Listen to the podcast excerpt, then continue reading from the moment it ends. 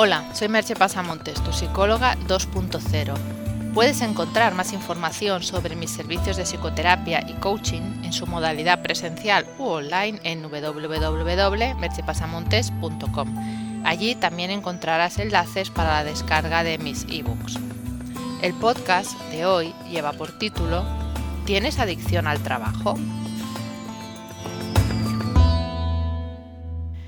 En nuestra sociedad, la adicción al trabajo es algo más extendido de lo que podemos suponer.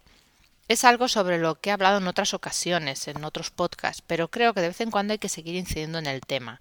Además, es un hecho que es tan importante socialmente tener un trabajo que podemos acabar metidos en un círculo vicioso casi sin darnos cuenta. Un reciente estudio de la, Universidad de Bergen, en Noruega, encontró que un 8,3% de los noruegos cumplirían con los criterios de adicción al trabajo. Y estoy segura que esos índices aumentarían en países como Estados Unidos, en que el trabajo es visto como un medio de progresión social. La adicción al trabajo se define como la implicación excesiva y progresiva de la persona en su actividad laboral, sin control ni límite, y abandono de actividades que antes realizaba, este exceso de implicación no se explica por necesidades laborales objetivas, sino por necesidad psicológica de la persona afectada. Comprende a aquellos trabajadores que de forma gradual pierden estabilidad emocional y se convierten en adictos al control y al poder en un intento por lograr el éxito. Para aclarar un poco qué es la adicción al trabajo, mm, tenemos que saber los criterios para diagnosticarla. Seguiré los utilizados por los investigadores noruegos, ya que me parecen claros y que cualquier persona puede sentirse identificada con ellos. El primero es que piensas en cómo podrías lograr tener más tiempo para dedicarlo al trabajo. Segundo, pasas más tiempo trabajando del que inicialmente te habías propuesto. El tercero, trabajas para reducir los síntomas de ansiedad, culpa o depresión. Esto no siempre es claro para la persona. Puede ser que lo haga y no sea consciente de que lo hace por ese motivo, pero es uno de los criterios diagnósticos. El cuarto, otras personas cercanas te han dicho que deberías trabajar menos, pero no les has hecho caso. El quinto, te pones nervioso si no puedes trabajar, por enfermedad, por una huelga, después de unos días de vacaciones.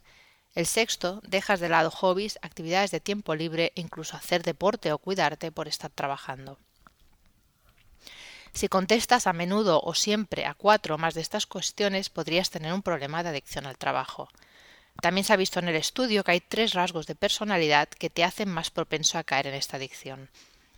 La complacencia, que son personas que tienden a querer agradar a los demás, altruistas, modestas, personas que se dicen muy cumplidas. El neuroticismo, que es, eh, un rasgo de personalidad eh, que marca una tendencia a la ansiedad, a sobrepreocuparse, a estar muy pendientes de las propias actuaciones, y personas que les llaman también intelectuales barra imaginativas, que están orientadas a la acción, abiertas a lo nuevo, a adquirir nuevos conocimientos, etc. Y recordemos que también lo he hablado en algún otro podcast que otros estudios han asociado la adicción al trabajo con la personalidad tipo A. Y ser adicto al trabajo conlleva, además de lo dicho, un repertorio de síntomas diversos, tanto cognitivos, preocupación constante, ansiedad, depresión, como fisiológicos, insomnio, estrés, hipertensión y comportamentales, los que he citado arriba de manera diagnóstica. Estos síntomas te hacen sentirte mal e infeliz, porque el adicto al trabajo en algún momento acaba descubriendo que en realidad no es feliz, ni siquiera cuando alcanza el éxito profesional. Lo que más veces nos han contado es que realizarse a través del trabajo es una de las mejores maneras para alcanzar la realización personal. Si a eso le sumamos la necesidad de reconocimiento, la fiebre por ser exitoso que nos inunda en estos tiempos y la necesidad que tenemos de ganar dinero, tenemos los ingredientes necesarios para caer en la adicción. O sin llegar a ese extremo, en conductas poco saludables con respecto al trabajo. Por todo ello, una de las primeras cosas a realizar si sospechas que pasas demasiado tiempo trabajando es aprender a equilibrar trabajo y descanso, como ya expliqué en un podcast con ese título. Y aprender a tener tiempo de tener tiempo, que también lo expliqué. A disfrutar de las horas sin hacer nada productivo. Aprender a bajar el ritmo y a respetar tus ritmos vitales.